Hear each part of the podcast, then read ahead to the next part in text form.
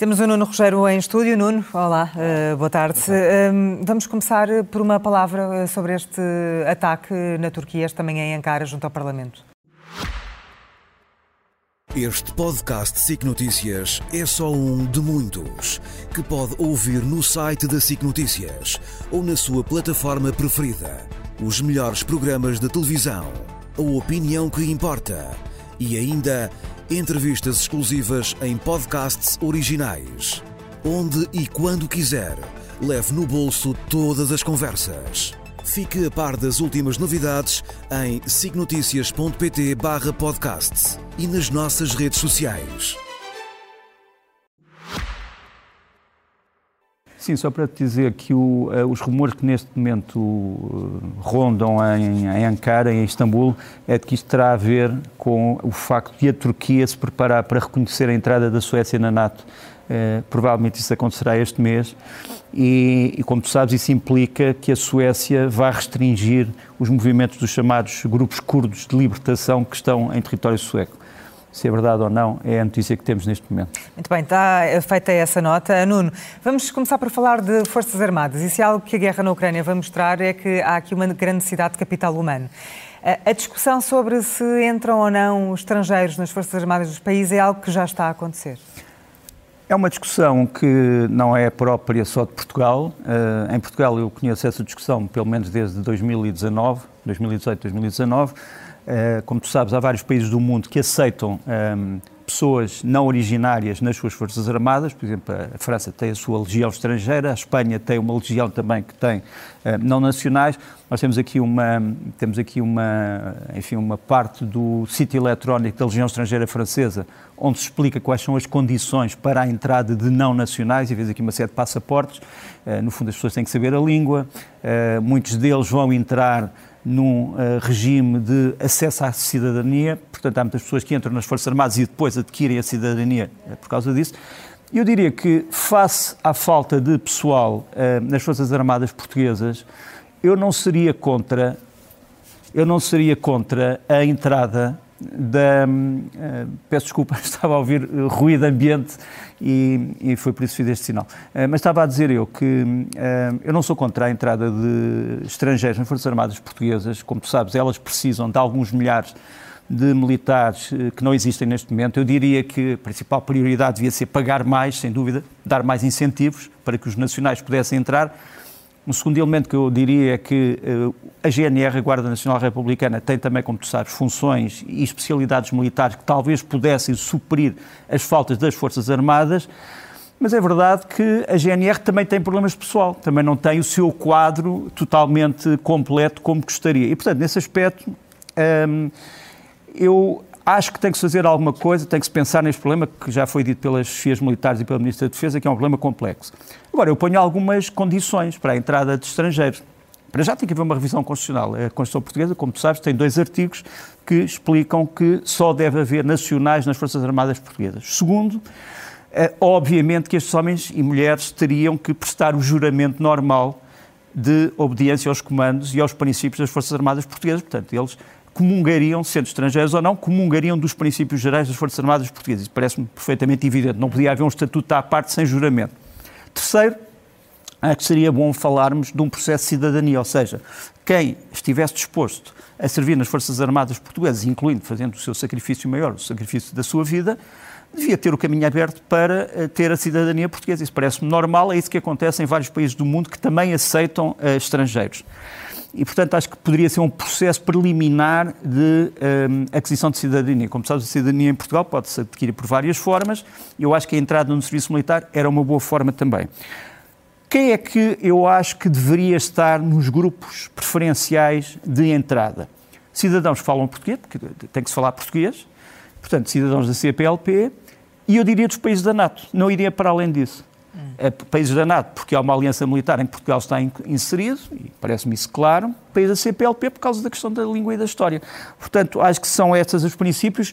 Eu gostava de mostrar uh, aqui, por exemplo, a entrada uh, na Legião uh, de Espanha de voluntários e de militares profissionais que vêm de vários sítios onde se fala espanhol, sobretudo da América do Sul, da América Central também, E eles uh, vão aqui numa marcha que simboliza o espírito da Legião Espanhola, que é o chamado Noivo da Morte. Vamos só ouvir um bocadinho, porque é uma coisa impressionante.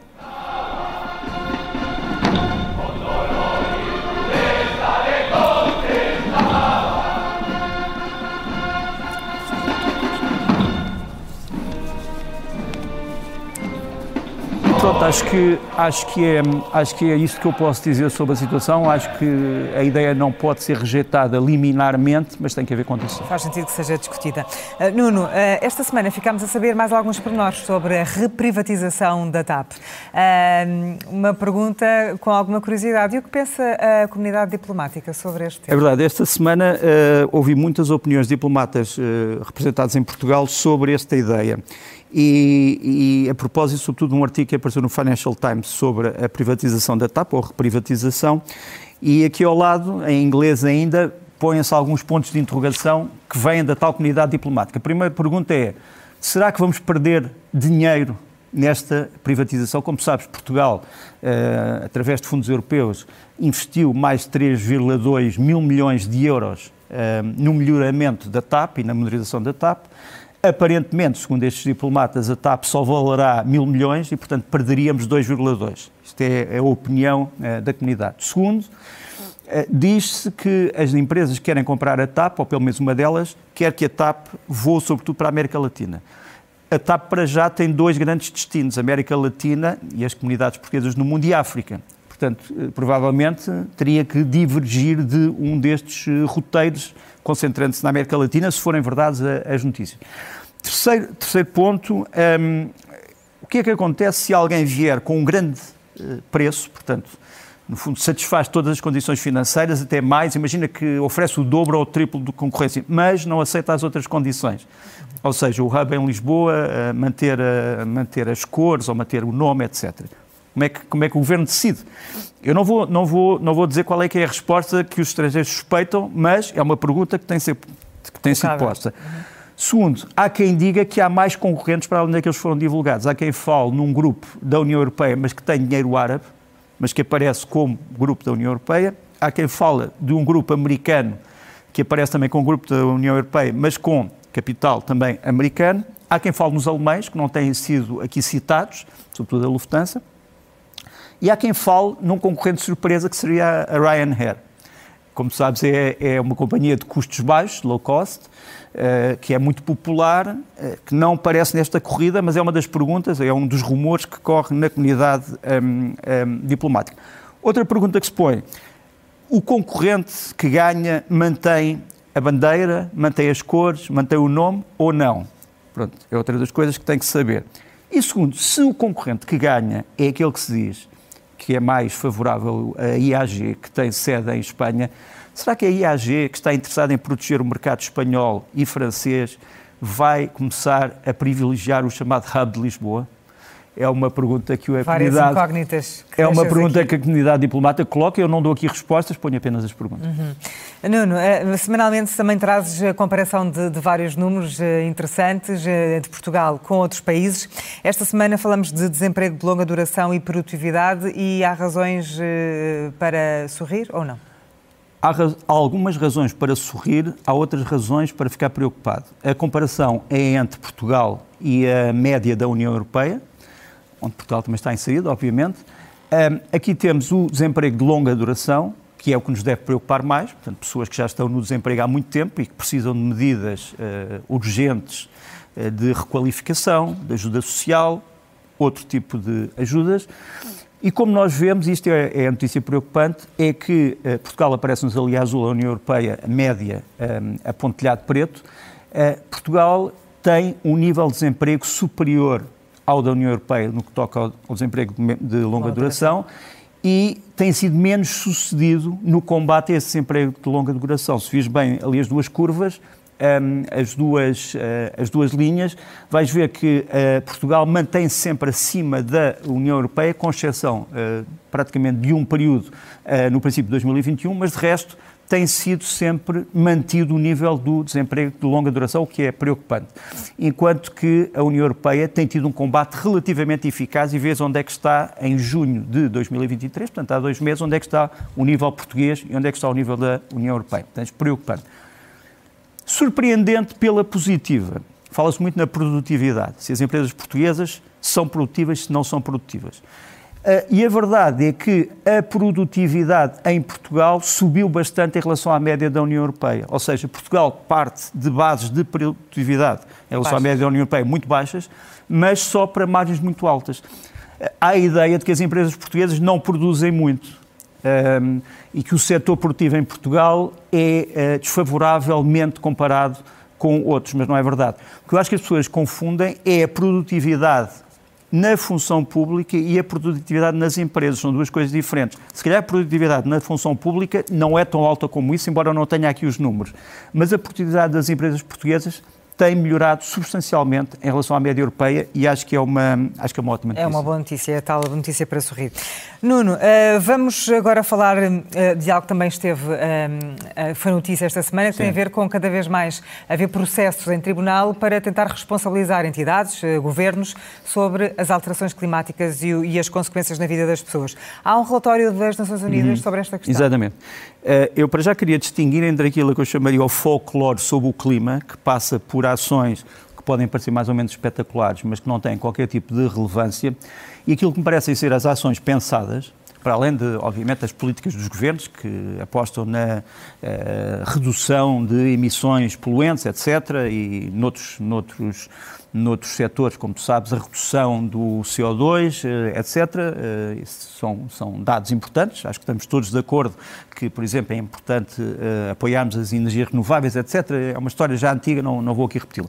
Agora, o que me parece importante é tentar decidir em tribunal, e sobretudo em tribunais especializados, portanto, temos partido do princípio que os juízes que vão julgar estes casos percebem alguma coisa daquilo que estão a julgar, portanto, a grande questão é haverá tribunais especializados no clima, porque os processos judiciais contra Estados, empresas, personalidades, coligações de Estados são uh, processos cada vez mais vastos e isso está provado no último um, ehm, relatório da chamada UNEP, que é, uh, é, o Programa de Meio Ambiente das Nações Unidas, que lançou o Global Climate eh, Litigation Report, que é no fundo uh, um relatório sobre um, ehm, a ida a tribunal destes processos.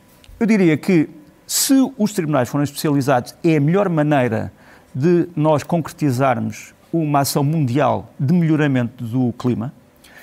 Uh, e vamos ver que os processos têm subido exponencialmente. Aqui está a, a linha, uh, a cor azul são os processos um, em 2017, a vermelha os processos em 2020 e a amarela os processos em 2022. Tens ali uh, os processos nos Estados Unidos que estão no meio, tens os processos no resto do mundo que estão à esquerda e o total dos processos que estão à direita. Portanto, vês um aumento quase para, entre 2017 e 2022, quase para três vezes o número de processos originais. E a tendência certamente deverá ser para continuar a tendência é para crescer. Eles não publicam ainda aqui números de 2022, mas eu tenho já alguns apêndices que me mostram que 2022 23 é mais importante ainda do que 2022. Mas, eh, eh, quer dizer, tentando sumariar, eh, sumariar isto, acho que é muito importante que os tribunais, como entidade objetiva, como entidade independente, volto a dizer, se for uma entidade especializada, possa decidir sobre a justeza ou não destes processos e possa determinar se há culpa de Estados e se há culpa de pessoas e se há culpa de empresas. Isso é muito mais importante do que tirar uma pedra a um ovo a um ministro, sinceramente.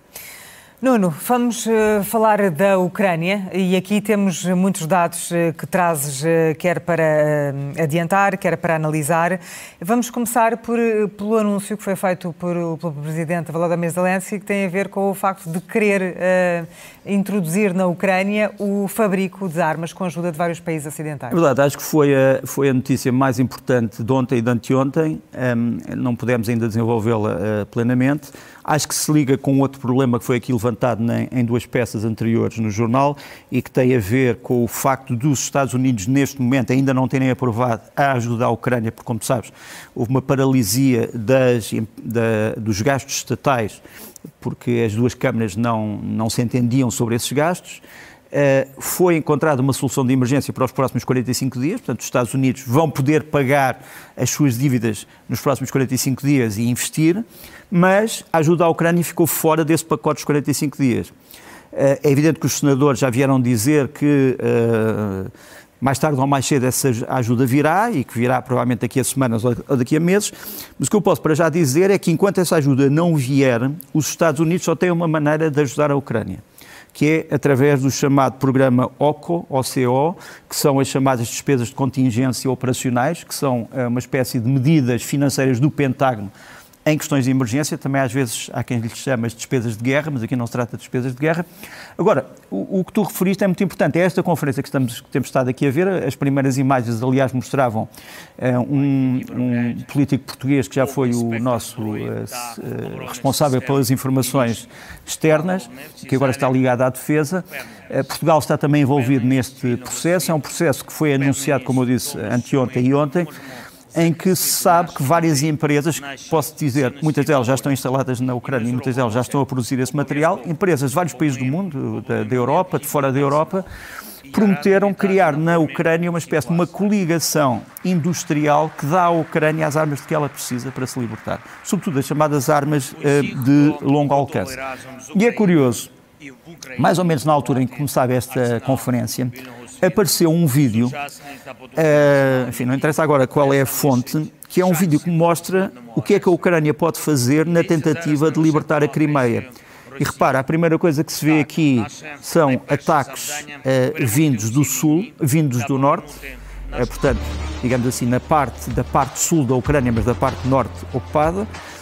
Depois, há vários tipos de ações que passam por ações de forças especiais, bombardeamentos, etc., que envolvem a zona de Kherson, ainda ocupada, e depois a zona da Crimeia. Depois há ataques com os chamados drones, não só drones marítimos, mas também drones submarinos.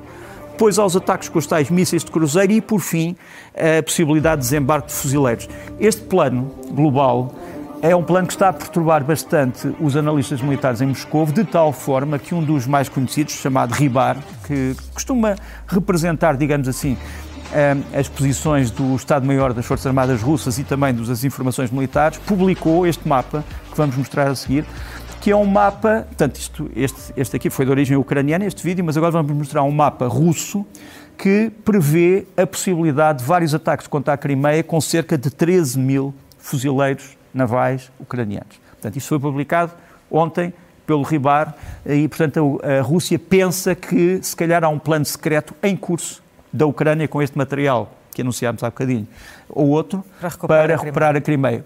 Quando é que isso se dará? Quando é que isso se dará? Como é que se dará? Uh, essa é outra questão.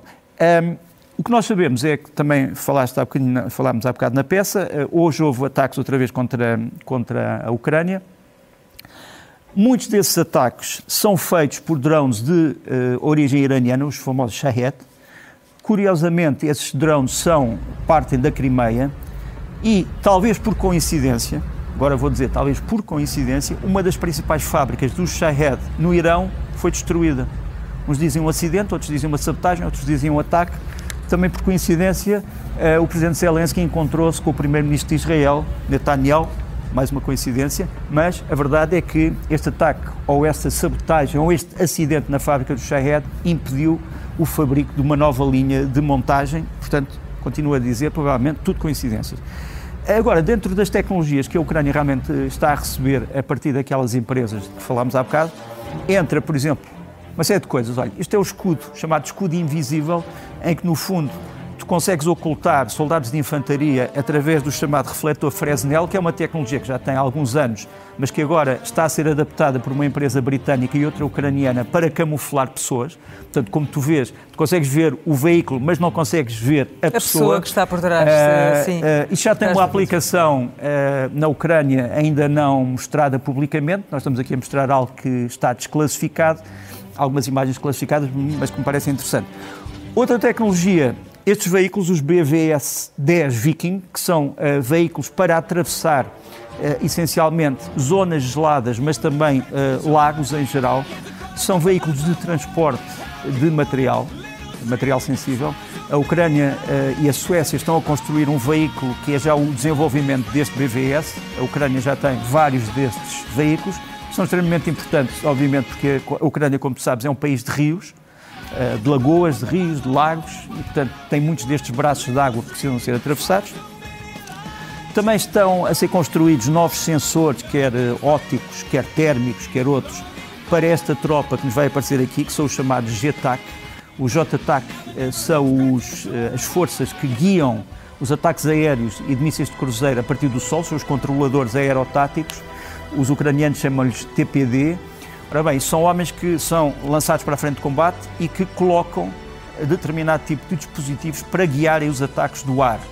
E esses dispositivos, neste momento, estão a ser modernizados e, portanto, essas empresas também estão a dar isto à Ucrânia. Muito importante a seguir um, o fornecimento de sistemas já de trem de F-16 em aviões ainda de tipo soviético que os ucranianos têm. Portanto, como tu vês aqui, são aviões Estamos a falar de MiG-29 e DSU-27, aqui estão os pilotos.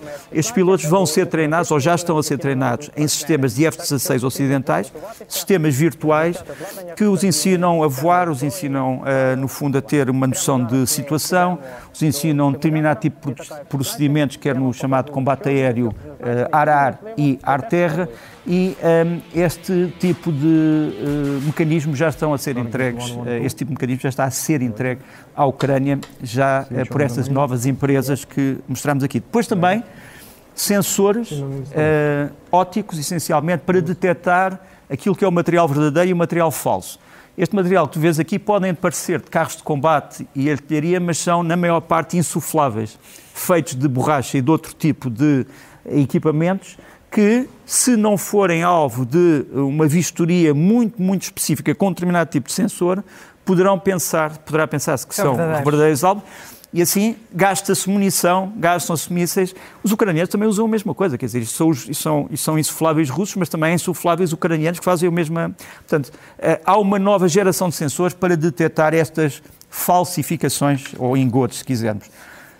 Deixa-me ainda dizer-te que neste campo das novas tecnologias há também uma nova tecnologia que eh, já não é, digamos assim, a última, última, última geração, mas é muito importante, são os aviões AWACS da NATO, portanto, são os, os chamados aviões de alerta prévio que tentam descobrir as ameaças num campo extremamente vasto de espaço.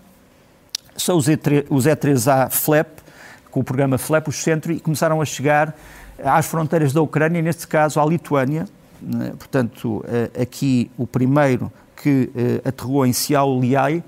Ali tens o comandante eh, dos que vão aterrar, é um comandante italiano, o Maurizio Maggio, e vai ser uma importante peça no sistema de vigilância que a Aliança Atlântica vai montar em torno da Ucrânia para saber o que é que se passa, não só no espaço da Bielorrússia, na Rússia Ocidental e no Mar Negro, obviamente. E Nuno, depois de todas estas novidades ao nível da tecnologia que nos trouxeste aqui no teu leste-oeste, um, vamos entrar agora uh, numa perspectiva mais histórica e de identidade ainda relativamente àquilo que se passa na Ucrânia. Sim, porque eu acho que há, de certa forma, uh, um regresso da história, que é sobre a história real, que era a história mitificada, que eram as lendas, que eram as narrativas. Acho que todos os países, a Ucrânia e os países que estão à volta dela, cada vez mais se lembram da história. Uh, às vezes é a história conveniente, uh, portanto, há coisas que se esquecem, há coisas que se lembram. mas uma iniciativa muito interessante foi esta. Um, isto é um quadro famoso do século XIX que tenta mostrar um episódio, isto é, é, um dos maiores pintores, eu, um dos que eu gosto mais, sobretudo da, da Rússia, o Ilya Repin, que pintou isto em, eh, demorou, um, eh, penso eu, 11 anos a fazer este quadro. 11 anos, imagina. O quadro é o quadro dos cossacos de Zaporígia, portanto, aquela zona do sul da Ucrânia que nós ouvimos falar muito. Isto passa-se no século XVII. Estes cossacos tinham derrotado uh, o sultão turco Mehmed IV e o sultão turco apesar de ter sido derrotado e ter sofrido uma grandes perdas, escreveu uma carta aos cossacos e ao seu chefe, o Ivan Sirk, que é um herói nacional ucraniano, a dizer-lhe os senhores têm que se submeter à autoridade do sultão. E então os cossacos reuniram-se e fizeram uma carta insultuosa em que cada cossaco sugeria um novo insulto. Uh, alguns eram até neologismos. Ora bem, baseado neste quadro, um, uh, um, grupo de militares ucranianos das chamadas Brigadas de Defesa Territorial e um fotógrafo francês, um grande fotógrafo, Émeric Louisset, fizeram este quadro. Isto agora já não são os cossacos de Zaporígia, são uh, elementos da defesa territorial do, da, uh, da, Brigada 112, uh, também, muitos deles de Zaporígia. Obviamente que o sultão já não é o Mehmet VI, calcula, Mehmet IV, calcula-se quem seja, e eles escrevem a mesma carta insultuosa perante um sultão que os quer obrigar a vergar-se e a perder a sua independência. Um, Pareceu-me uma coisa interessante. Por outro lado, também é interessante que o chefe das informações militares uh, ucranianas, o Kirilo Budanov, o general Kirilo Budanov, que é sempre considerado pelos russos o autor de todas as desgraças que lhes acontecem, o Kirilo Budanov veio dizer que a, a, a, Ucrânia, no fundo, é o chamado Rus de Kiev, que foi o primeiro Estado ucraniano de, mil, de 882, portanto, no século IX. E aqui aparece o Kirilo Budanov com uh, um uniforme do século IX, uh, a incitar os ucranianos um, a voltar às suas velhas uh, tradições. Depois deixa mostrar este, este vídeo que está a ser muito divulgado agora na Ucrânia sobre os tais 12 séculos de história. Realmente a Ucrânia, a Ucrânia tem, tem um, um grande orgulho em ter sido o começo de vários povos mas sobretudo o povo ucraniano, porque repara, enquanto que outras cidades, naquilo que é hoje a Rússia e a Bielorrússia, não existiam, por exemplo, Moscou era uma pequena aldeia, Kiev já era uma grande cidade europeia eh, e os ucranianos estão agora um bocado a mostrar esta grandiosidade eh, desta nação eh, que se criou há tanto tempo, que foi perdida, que foi recuperada, que foi perdida, que foi oprimida, etc. Uma história uh, trágica, porque a história da Ucrânia, infelizmente, é uma história de alegrias, mas também de tragédias, sobretudo. Os polacos, os polacos que vão para eleições daqui a muito pouco tempo, os polacos em geral uh, são amigos da Ucrânia, uh, mas vão também mostrar a sua história. E aqui mostram a sua história também neste vídeo, em que se procura mostrar que a Polónia é o grande protetor do cristianismo na Europa, que é uma coisa que tem sido reclamada, digamos assim, uh, pela Rússia. E aqui tens as várias campanhas polacas contra os tártaros, contra os turcos. É curioso porque hoje a Polónia e a Turquia são aliados na NATO, mas nem sempre o foram. E este novo vídeo também sobre a história da Polónia é algo que nos lembra que estes países querem todos ir buscar as suas raízes. Rússia. A Rússia mostrou estas imagens, os, os bloggers militares russos têm mostrado estas imagens que são sobre Sebastopol, eh, no tempo da Guerra da Crimeia, que foi perdida pela Rússia, aparece-nos ali embaixo, e uh, os ataques agora a Sebastopol pela Ucrânia.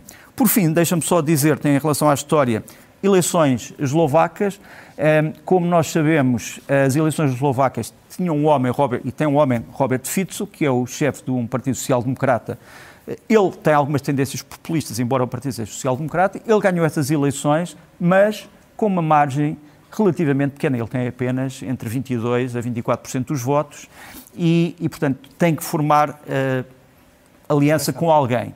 E os outros partidos todos, com exceção do último que nos aparece ali, uh, são todos eles ou pró-europeístas, ou pró-NATO, ou pró-ucranianos. Portanto, ele vai ter que se aliar, mesmo que ele não goste muito da atual política da Ucrânia, ele vai ter que se aliar com alguém que gosta e, portanto, isso também limitará o poder. Limitará o poder. Vamos agora falar do continente africano, Sim. Uh, Nuno, porque... E aqui vou ter que ser muito rápido. Sim, há uma nova vaga de, de insegurança a crescer. Sim, repara, eu, a França uh, e alguns países da União Europeia retiraram da África do chamado Sahel Uh, e a verdade é que o jihadismo tem progredido. Nós temos aqui um mapa do avanço dos vários grupos, quer ligados à Al-Qaeda, quer ligados ao dito Estado dito Islâmico, uh, nos países do Sahel, portanto estamos a falar essencialmente no Níger, do Mali, do Burkina Faso, também uma parte da Argélia. Uh, vamos mostrar aqui um vídeo que é a captura de material do Mali não te esqueças que o governo do Mali, neste momento, é apoiado em grande parte pela uh, Wagner, portanto, uh, o grupo de segurança russo, e, no entanto, esse grupo de segurança não tem conseguido opor-se a, a, este avanço das forças contra o governo do Mali, que capturaram este material todo perto de Timbuktu. Depois, uma imagem muito curiosa, aliás, é um vídeo muito curioso, é um vídeo de um avião de transporte da Wagner, um Ilyushin 76, que falha um, a pista do aeroporto num aeroporto do Mali, portanto eu penso que isto é em Gao, e vai explodir porque tinha a bordo, provavelmente não apenas pessoas, mas muitas munições e muitas armas. Não sei para onde é que a Wagner ia levar isto, mas a verdade é que a explosão é uma explosão enorme e, portanto, o, para além do combustível que há a bordo, há de certeza eh, uma série de material que foi aqui perdido por esta organização. Organização que, eh, temos que dizer, continua eh, ativa em África. Aliás, é curioso que hoje, que é uma espécie de dia de romagem uh, em memória do Sr. Prigogine por toda a Rússia, que está a ser uh, promovido pelos antigos elementos da, da Wagner, foi divulgado este vídeo, Prigogine em África, que é um vídeo quase de 10 minutos, Uh, o que foi divulgado tem cerca de 8 minutos e tal, em que se vêem várias imagens do que é que a Wagner fez em África. Aparecem-nos aqui vários dos comandantes da Wagner que, entanto, morreram. Aqui está o Dmitro Utkin, o ex-homem das Forças Especiais. Uh, curiosamente, os, os, comandantes que morreram aparecem todos com a cara destapada. Os que ainda são comandantes em África aparecem todos com a cara tapada. E aparece-nos também uma coisa interessante, que é um homem um, um, homem da Wagner que tinha sido vítima de um atentado em Bangui, portanto, República Centro-Africana, que nos aparece aqui já sem um braço.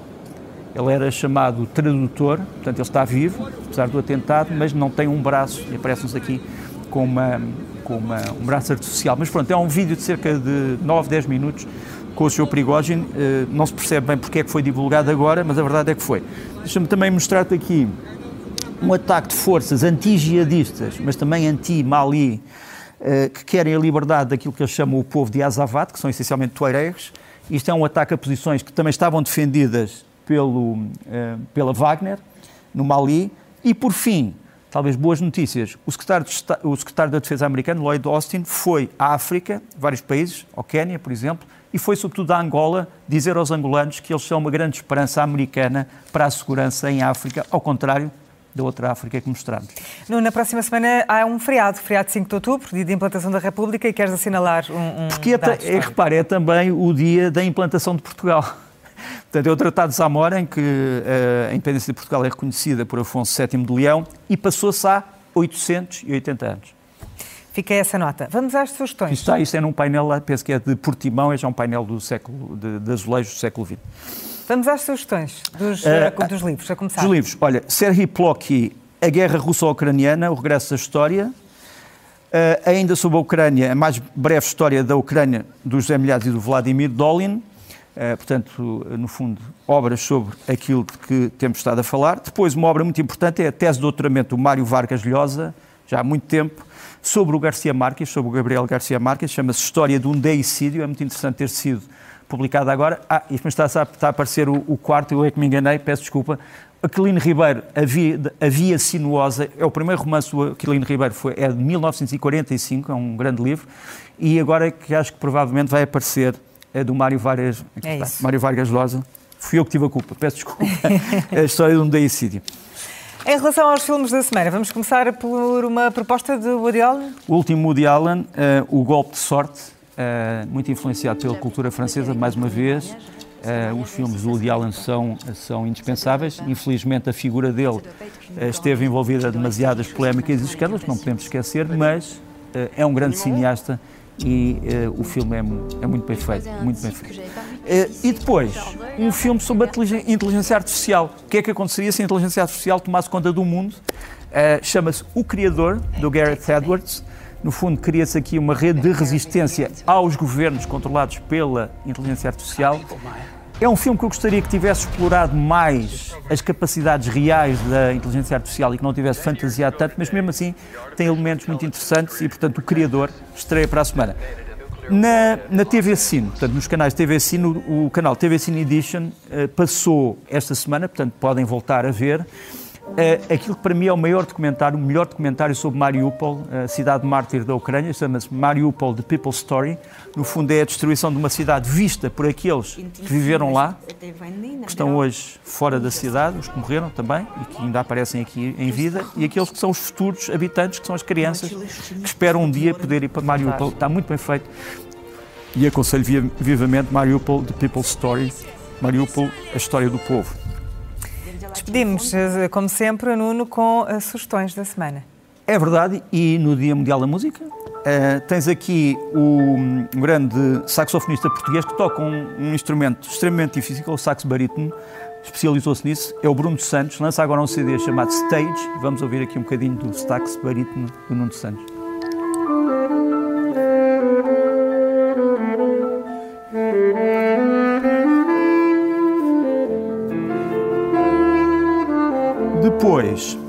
Para algo completamente diferente, uh, aquilo que é um dos meus grupos favoritos da Finlândia, o Jupo Grupo, lançou agora um CD. Eles existem há muitos anos, mas estiveram calados praticamente durante uma década e lançou agora um, um, um CD. Eu vou tentar dizer o nome em finlandês. É Unpen Kasvojat Polut, quer dizer caminhos alargados. Vamos ouvir, é um grupo de jazz rock muito eletrificado com violino. Vamos ouvir um bocadinho.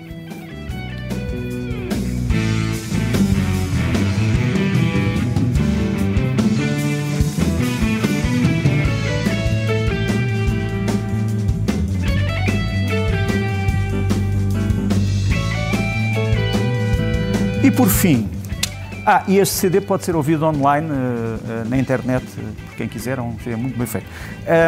por fim, ainda no Dia Mundial da Música, aquele que para mim é um dos grandes guitarristas de língua portuguesa neste momento, reconhecido em todo o mundo, Yamandu Costa, que também publicou na internet agora um concerto de uma hora com o pianista Jan Lundgren, e isto é, um, é um tema chamado Diplomata. Aqui tens o Yamandu Costa, Diplomata também, é homenagem à música e ao, ao Yamandu, obviamente.